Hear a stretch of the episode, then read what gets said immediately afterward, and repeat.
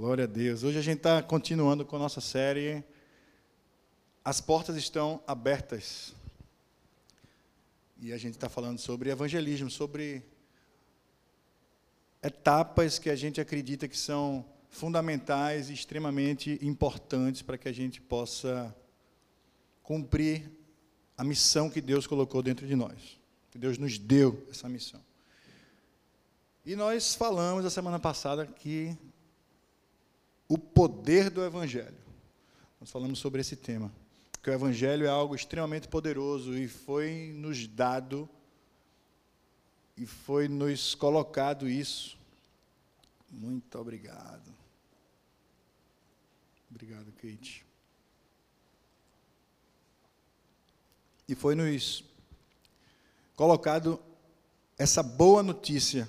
A Bíblia fala que eu não simplesmente aprendo ou leio ou ando segurando o Evangelho, mas isso está impresso dentro de mim, no meu coração. A Bíblia fala: tua palavra eu escondi no meu coração, eu guardei no meu coração, para que eu não peque contra ti, para que eu não saia dos teus caminhos.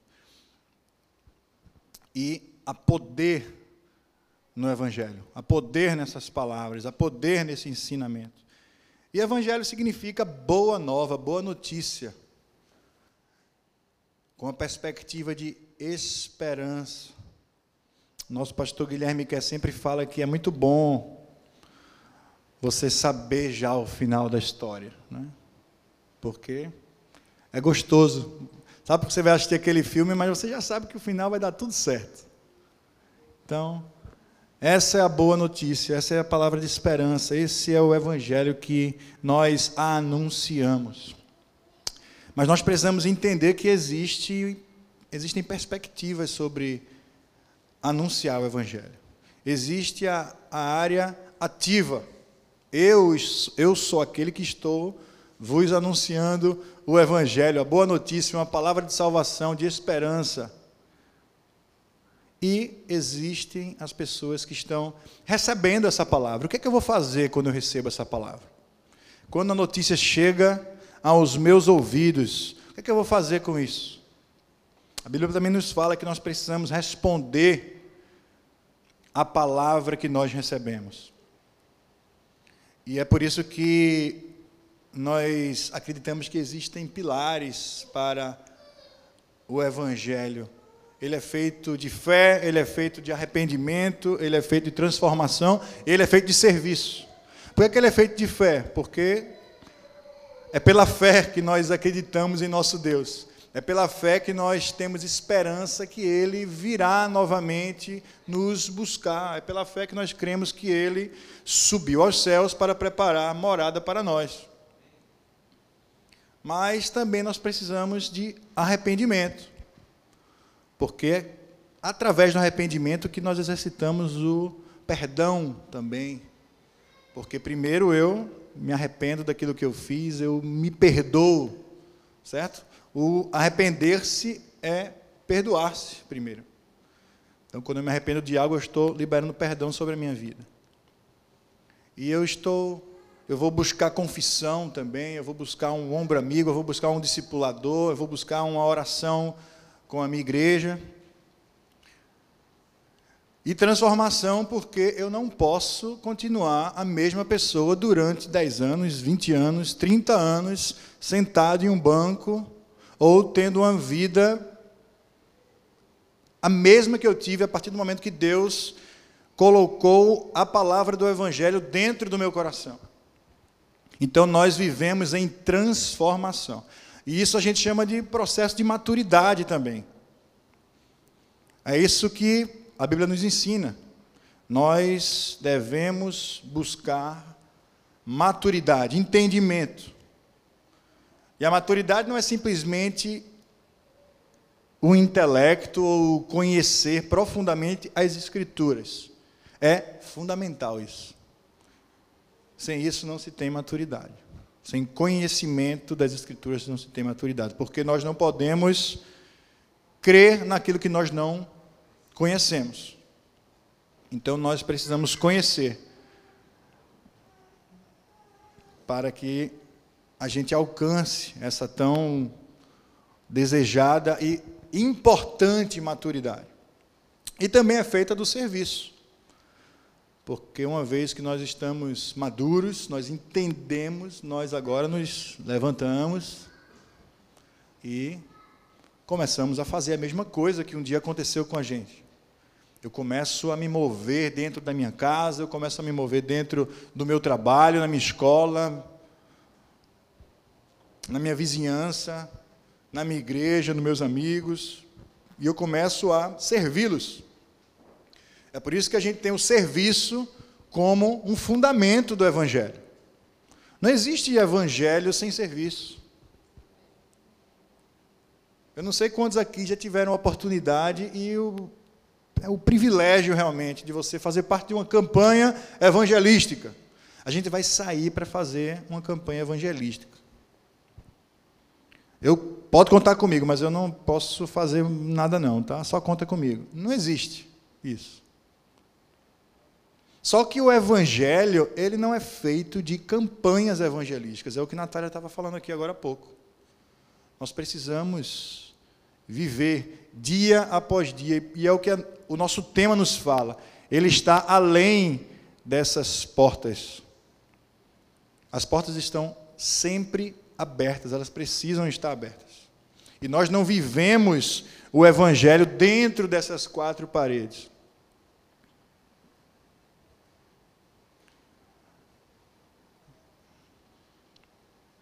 Há quem diga que não há nem comunhão entre aquilo que é vivido, entre a sinagoga, digamos assim, né, entre as paredes, e aquilo que está lá fora, que é o verdadeiro evangelho. Porque essas paredes aqui, isso é concreto. Né? Nós estamos aqui hoje. Nós estamos aqui hoje e nós construímos aqui um local de adoração, é extremamente importante, é estratégico, é edificante, é gostoso. Mas a Bíblia não nos fala sobre isso. Em nenhum dos quatro evangelhos nós não vemos, nós não iremos ver nenhum relato dessa formatação aqui que a gente está fazendo, por exemplo. Começarmos com a oração, depois vinha um momento de louvor, depois o dízimos e ofertas, depois palavra, depois um cafezinho, depois vai embora. Não existe. Foi algo que nós criamos. Isso é ruim? Não. Isso não é ruim. Isso não é ruim. Mas é algo que nós simplesmente criamos para que a gente possa, através daquilo que a nossa cultura, o nosso meio, o nosso local que nós estamos inseridos, a gente possa provar desses, desses fundamentos, desses pilares aqui. Para que a gente possa provar o exercício do perdão, para que a gente possa fortalecer uns aos outros, para que a gente possa viver maturidade, que a gente possa ter ensino, que a gente possa ter desfrutar de tanto potencial que a gente tem aqui dentro dessas portas, para que a gente possa servir dentro e fora dessas portas. E hoje a gente vai falar sobre sair do comodismo, saindo do comodismo. Esse é o nosso tema. Saindo do comodismo. Eu, eu pensava que o Espírito Santo já tinha revelado a palavra para Natália e que ela ia dar continuidade. Eu já estava ficando, não, vou ficar por aqui, porque ela já estava fluindo nisso aí, né? Que a gente precisa entender, a gente precisa sair da nossa zona de conforto, sair da nossa mesmice. Na verdade, a palavra comodismo ela está olhando para dentro, né? É um espelho onde você só vê você ali. Eu estou no meu lugar de conforto. Eu não vou sair daqui de jeito nenhum, não tem quem me tire daqui. Mas o Evangelho, ele me manda sair desse lugar. Ele não me propõe, ele não fala, cara, pensa nisso, é bom que você faça. Não. O Evangelho ele lhe manda sair desse lugar. Você tem que sair dessa situação, dessa zona de conforto, de comodismo, onde você só vê você, onde você só olha, mas eu me sinto bem fazendo isso. Eu não me sinto tão bem fazendo aquilo ali, não, então vou fazer o que eu me sinto bem, né? Isso não é o Evangelho. Isso não é aquilo que Deus ensinou através de Jesus Cristo se esvaziando, vindo, servindo, sendo esse agente de transformação e de ensinamento para a gente. Né? Aqui ele é. Por isso nós dizemos que nós somos cristãos, porque nós olhamos para o Cristo, nós olhamos para Jesus, nós queremos fazer o que ele fez. E o que foi que ele fez? Ah, ficou lá na oficina dele lá, com a serra, serra de corte, fazendo lá os decks dele, né? Churrasqueira, comendo uma carninha com. Só 12, para não ter muita gente. A gente mata só um boi, todo mundo come bastante. Não foi assim. Não foi. Ele, fez, ele foi um agente de multiplicação. A Bíblia fala que para onde Jesus ia, uma multidão o seguia. Sempre. Sempre. Então, em alguns momentos, a Bíblia vai nos falar que Jesus ele despistou essa multidão e ele se retirou para ficar só, ou com alguns para ensinar algo específico, ou com um grupo pequeno para ensinar também algo específico, ou para fazer alguma atividade específica. Mas uma multidão o seguia sempre. Por quê? Porque a voz de Jesus ela chegava em todos os lugares. Ela chegava, mas não simplesmente através de Jesus, mas através daqueles que caminhavam com ele, porque ele era um agente de multiplicação. Ele falava com o Pedro, ele falava com o João, ele falava com o Bartolomeu, e todo mundo saía lá, ó, falando com, rapaz, como é que foi teu dia hoje, hein, Pedrão? Aí Pedro já chegava daquele jeito, né? Enfim, me falava como é que foi. E aí, acho que quando as mulheres iam lá pegar, pegar água, fazer as suas atividades, aí se espalhava também a notícia por ali, que se espalhava para outro lugar, que se espalhava para outro. E ele foi multiplicando aquela, as palavras de boa notícia. Abra sua Bíblia lá no livro de Hebreus. Hoje a gente vai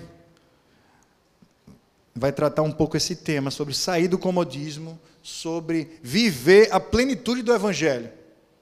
E a gente vai entender que para cada área nós precisamos nos mover em sentido aquilo que Deus estabeleceu, em sentido rumo às Escrituras e não às minhas próprias vontades, ou ao que eu quero, ou ao que eu penso, ou ao que eu acho, ou ao que a moral fala que é, ou a ética, não.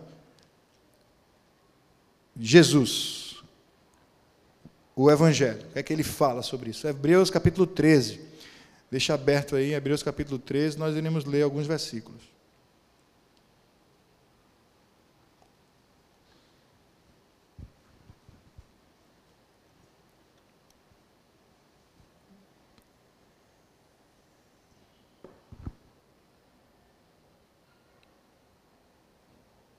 Interessante que o livro de Hebreus é um livro assim muito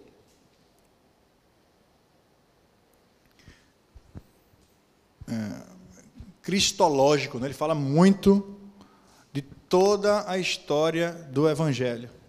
Ele vai falar que Jesus ele se esvaziou, né? o planejamento de Deus. Ele vai falar sobre os anjos, sobre a superioridade de Deus com relação aos anjos. Ele vai falar sobre o descanso do Senhor. É importante você descansar. Ele vai falar sobre o tabernáculo, sobre o altar, sobre o sacerdócio. Ele vai fazer uma série, vai varrer tudo que a Bíblia fala praticamente, ele vai fazer um resumo ali. E no capítulo 13, esse capítulo que a gente está lendo agora, ele vai trazer um resumo de tudo isso. E vê como é que ele começa esse capítulo aí. Seja constante o amor fraternal. É como se você tivesse. Meu irmão, você esqueceu de tudo aquilo que você já leu para trás. Preste atenção no que eu vou falar agora, tá? Seja constante no amor fraternal. Não ame aquele que está ao seu lado, não ame aquele que está ao seu redor. Hoje, seja constante. Ser constante é ser perseverante, é caminhar ao lado, é manter, é não desistir. Então nós devemos ser intencional, intencionalmente amorosos. Né?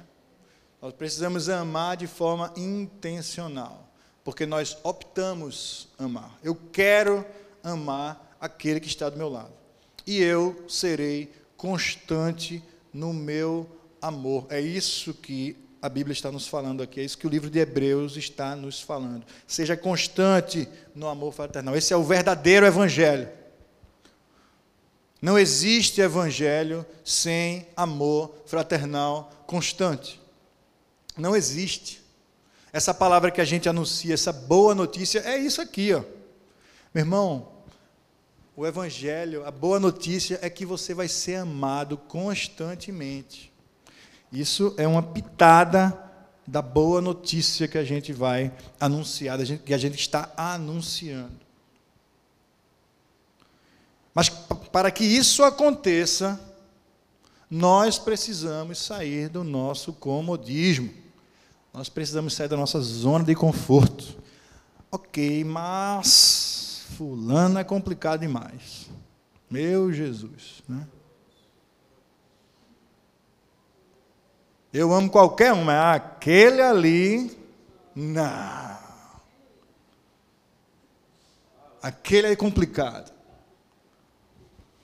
Saia da zona de conforto. É por isso que a gente falou aqui. Se prepare para, para movimentação. Né?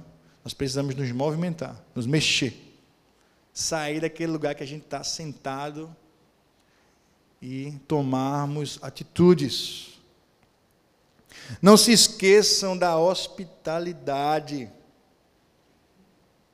Olha, o que é ser alguém que pratica a hospitalidade. É receber bem, é estar disponível, disposto a receber as pessoas. Natália apresentou já a vocês aqui, ahá, pense, recebeu a gente lá em Calgary, meu Deus do céu. Pense numa. Depois vocês perguntam a ela. Ela pode passar um, uma checklist aí de como ser top, high level em ser alguém que pratica hospitalidade. E às vezes, certo? Às vezes a gente pensa assim: será que dá? Será que não dá? Né? Aí é o que a Bíblia fala sobre isso. Para eu praticar hospitalidade, será que vai ser conveniente esse momento, aquele outro momento? Eu não estou falando aqui que sua casa vai ficar aberta e todo mundo entra e sai tá? Não tanto.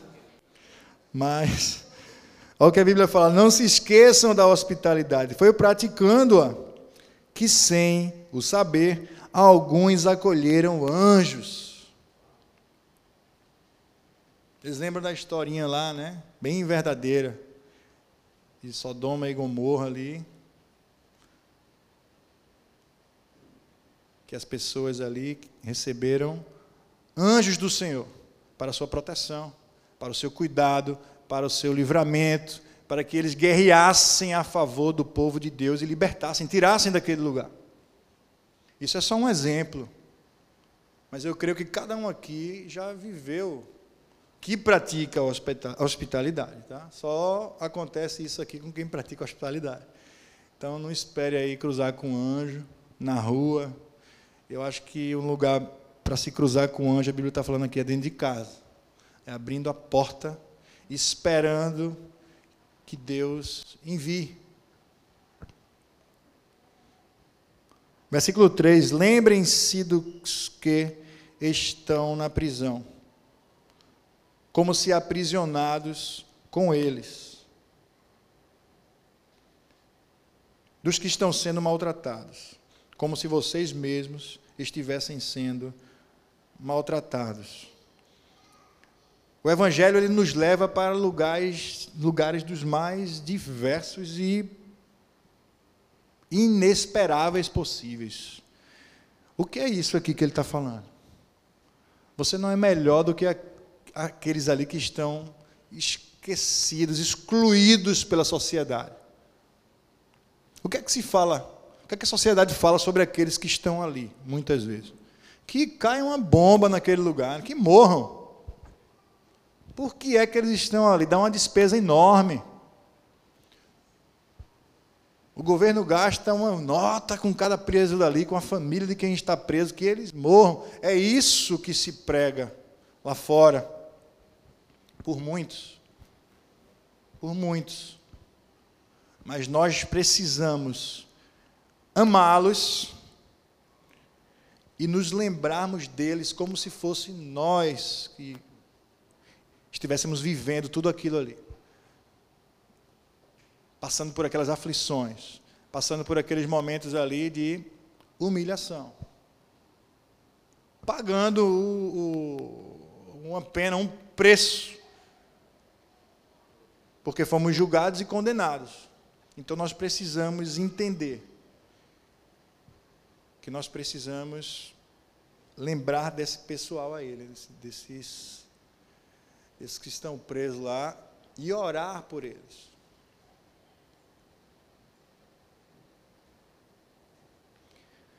Versículo 4: O casamento deve ser honrado por todos, o leito conjugal conservado puro, pois Deus julgará os imorais e os adúlteros.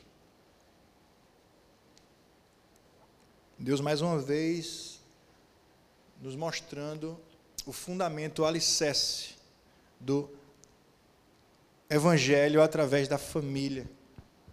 A família é um local santo, estabelecido por Deus.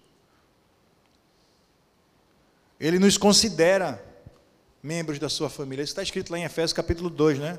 Vocês não são mais forasteiros ou estrangeiros, mas concidadão dos santos, membros da família de Deus membros da família de Deus.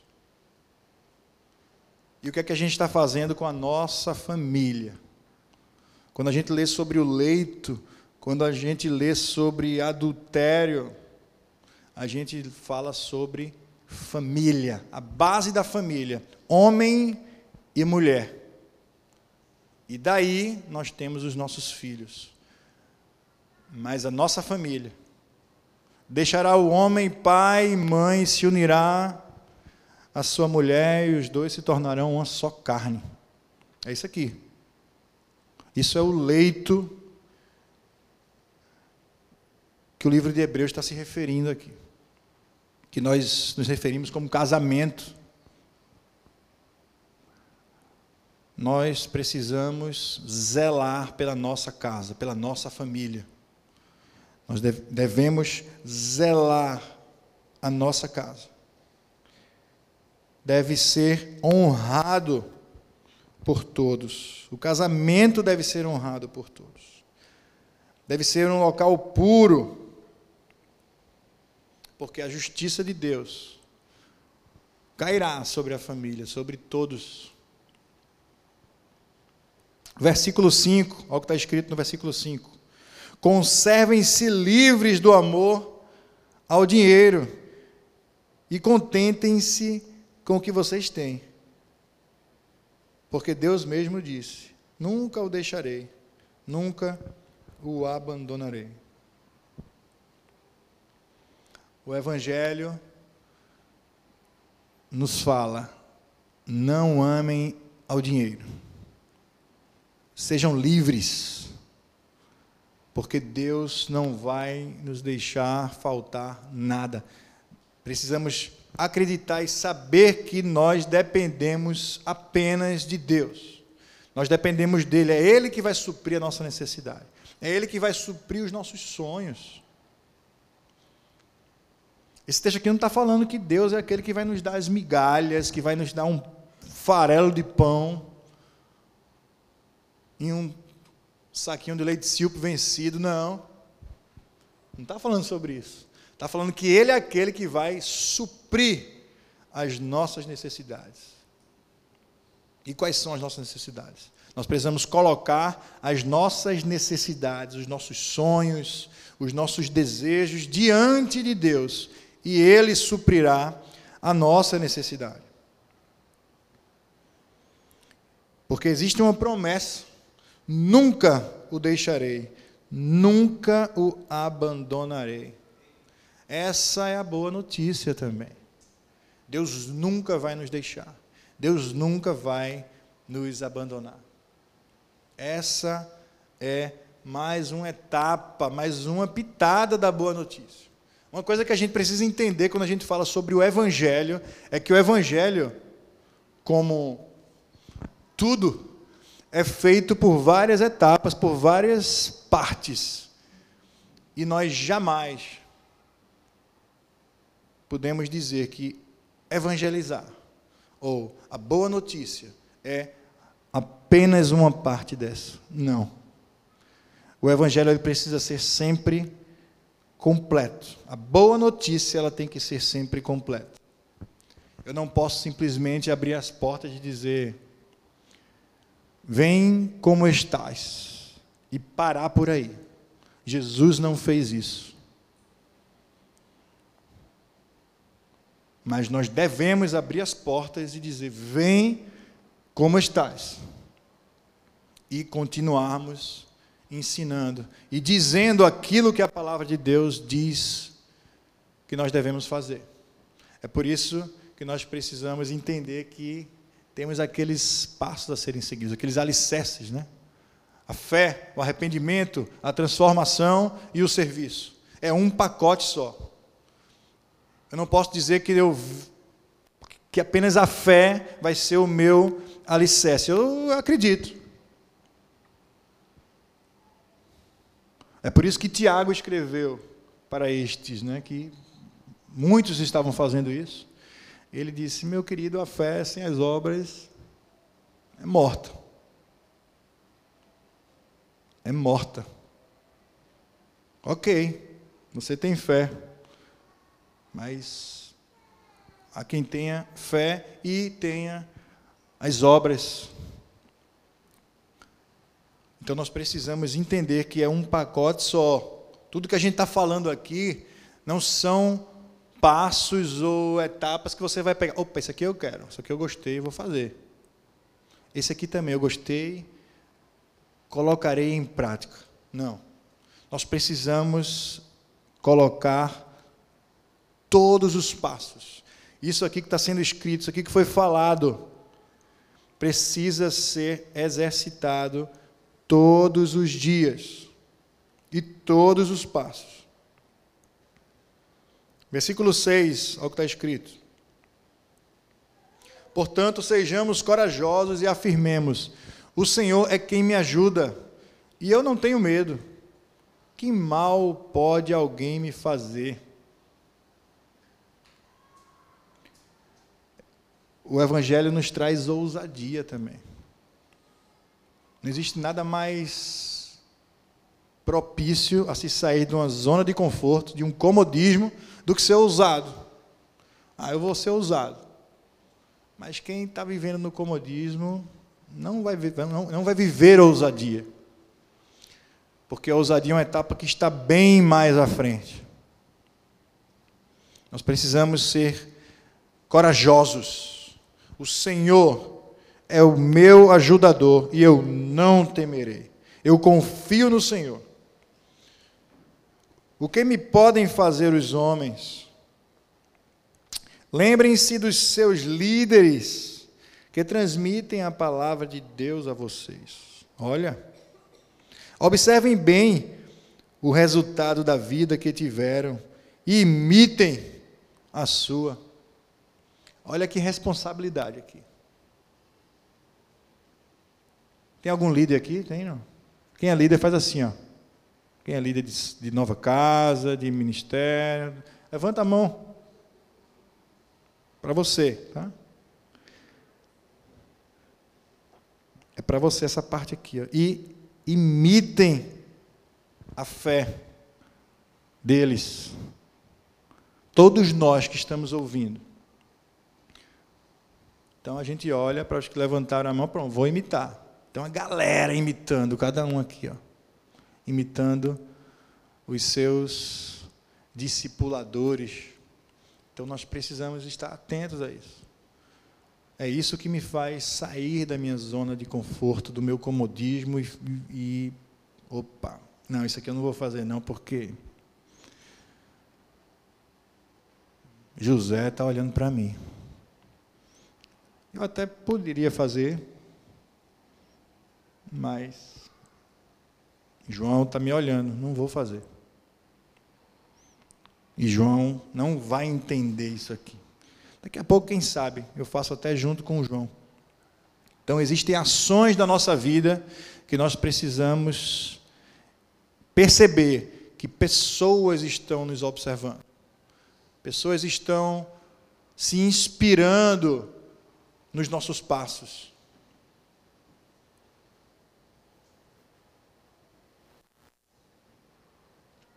Então nós temos essa essa essa forma de olharmos esse texto, né, na perspectiva de olhar para os para as pessoas que nós seguiremos, mas nós temos também o outro lado, né? Nós podemos seguir essas pessoas. Nós devemos fazer isso. Nós precisamos de uma liderança, nós precisamos de pastores, de discipuladores, de líderes, para discutirmos com ele, para crescermos junto com eles. Por isso que esse mesmo livro fala que nós devemos alertar aqueles que deixaram de viver em comunidade, que pararam de congregar, estão vivendo dentro de casa sendo autossuficientes, porque esses não têm a quem se inspirarem, a quem seguir. E não vão ser seguidos por ninguém, porque ninguém está os observando. Então nós precisamos entender que o Evangelho é isso aqui. Todas essas etapas juntas ainda estão compondo ali, ó, o que o autor do livro de Hebreus define como evangelho, como boa notícia, como plano da esperança para aqueles que creem em Cristo Jesus como seu Salvador. Versículo 8: Jesus Cristo é o mesmo ontem, hoje e sempre.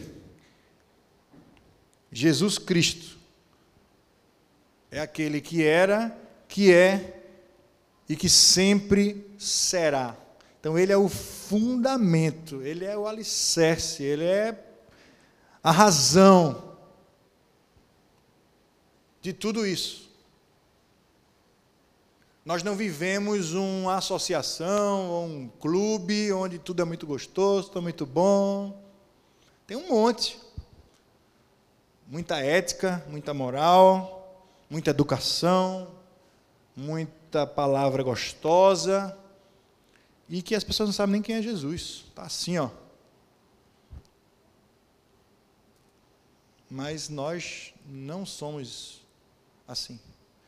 Porque nós entendemos que nós vivemos o Evangelho de Cristo Jesus. É a boa notícia de Cristo Jesus. É Ele o fundamento. É Ele. Por Ele e para Ele. Todas as coisas. Não se deixem levar pelos diversos ensinos estranhos.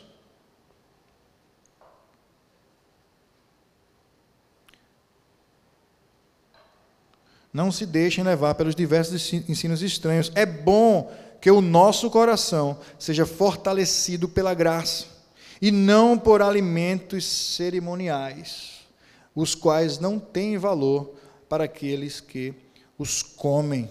Nós temos um altar do qual não tem direito de comer os que ministram no tabernáculo. Veja o que, é que esse texto está falando. Nós temos um altar do qual não tem direito de comer os que ministram no tabernáculo. A cruz de Cristo é o altar. E não existe comunhão da minha carne, daquilo que eu sou, com o corpo de Cristo, com aquilo que foi estabelecido por Ele. Então o versículo 11 vai falar o seguinte: O sumo sacerdote leva sangue de animais até o lugar santíssimo, como oferta pelo pecado, mas os corpos dos animais são queimados fora do acampamento. É lá o local do sacrifício, é fora. Fora das paredes. Foi lá que o corpo foi sacrificado. É lá que o animal é morto. É lá onde se realmente paga o preço. Mas o comodismo, muitas vezes, faz com que os nossos olhos observem cadeiras, ar-condicionado, aquecedores, e nos levem a entender que nós precisamos viver num lugar gostoso e ter umas. Isso é cômodo, né? Isso é muito gostoso. Mas esse texto nos faz entender, nos revela que a brincadeira acontece lá fora. Que o que é importante acontece lá fora. Assim Jesus também sofreu, fora das portas da cidade, para santificar o povo por meio do seu próprio sangue. Mais uma vez, Jesus nos ensinando ele mesmo fez isso. Ele sofreu fora. Ele sofreu fora. Ele foi morto fora.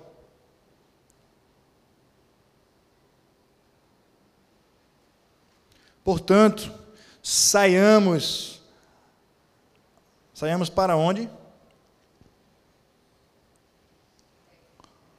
Portanto, vamos para um ou duas pessoas falando aí. Ó. Fora do acampamento. Não é simplesmente, então vamos lá para fora. Não, não é isso que o texto está falando. Portanto, vamos para perto de Jesus. Onde é que Jesus está? Se a gente está indo para perto de Jesus, fora do acampamento. Certo? Onde é que a gente tem encontrado Jesus? É aqui, só aqui dentro? Ou é lá fora, no local de sacrifício, no local onde o sangue é derramado, no local onde Jesus foi humilhado, padeceu. E o que? Fora do acampamento e e soframos a, a Podia não ler isso aqui, né? Estava tão bom até agora. Estava tão gostoso. Mas o Evangelho não é uma parte. O Evangelho ele é completo. Então nós precisamos estar disponíveis para isso aí. E para perto de Jesus, fora do acampamento. Para fazer o quê? Para sofrer a mesma desonra que ele sofreu. Eu estou disposto. Vão falar mal de mim? Está aí, ó. Cheque. Estou vivendo o Evangelho. Estão falando mal de mim. Um pastor, nunca vivi isso. Repense. Veja onde é que você está procurando Jesus. Porque o texto não fala muito sobre isso, não. Fala que a gente vai viver isso aí. Uma hora ou outra, isso vai acontecer com cada um de nós. Se ainda não aconteceu, vai acontecer. E soframos a mesma desonra que ele sofreu. Aí vem o final feliz da história também. Olha o 14 que está escrito. Porque neste mundo não temos nenhuma cidade que dure para sempre. Pelo contrário, procuramos a cidade que virá depois. Então nós somos estrangeiros neste reino que vivemos, nesta dimensão de terra. Porque a Bíblia fala que Jesus ele foi aos céus e ele disse: Eu vou, mas eu vou para preparar, eu vou para forrar a cama, eu vou para construir morada para vocês. Então, essa é a nossa palavra de esperança. Essa é a palavra que nos faz dizer: Eu preciso sair do meu lugar. Eu preciso sair da minha zona de conforto, porque Jesus já saiu, já foi, já preparou, está tudo pronto. Está tudo pronto, não são 30 anos, 40, 50, 60, 70, 80 anos. Alguém aqui ainda vai ter 80? Não sei. Tem nenhum bebê aqui, né? Tem um ali que eu acho que chega, vai lá, vai sim. Mas aqui a gente está falando de eternidade, né? E eternidade é quando nós conhecemos a Jesus. A eternidade não é após a nossa morte, não. A eternidade começou. O Evangelho de João fala que a eternidade é que conheçam a mim, né? a Jesus. É essa revelação. Essa é a vida eterna. Quero pedir para vocês fecharem os olhos. Nome de Jesus. Deus, obrigado, Pai Obrigado por esse tempo que o Senhor nos deu aqui. Obrigado pela tua palavra, Jesus. Obrigado porque nós, mais uma vez, dizemos sim, Senhor. Nós entendemos, nós ouvimos e agora nós queremos responder, Pai, com o nosso sim, com o nosso comprometimento com a tua palavra, Deus. Para anunciarmos essa notícia completa, Deus receber essa notícia e anunciar essa notícia, Deus. Anunciar a boa nova, Deus. Que o Senhor tem algo preparado para cada um de nós, Deus. Que o Senhor é aquele que nos provê, que o Senhor é aquele que nos mantém de pé. Que o Senhor é aquele que nos diz que nós não devemos nos preocupar, porque o Senhor é que nos supre. Nós queremos viver esse Evangelho e anunciar esse evangelho completo, Deus. A tua notícia plena, Deus, em nome de Jesus. Em nome de Jesus. Obrigado, Pai. Obrigado por tudo que o Senhor já tem feito aqui em nosso meio. Obrigado por tudo que o Senhor continua fazendo, Deus. E obrigado por tudo que o Senhor vai fazer em nosso meio. Em nome de Jesus. Amém Aleluia.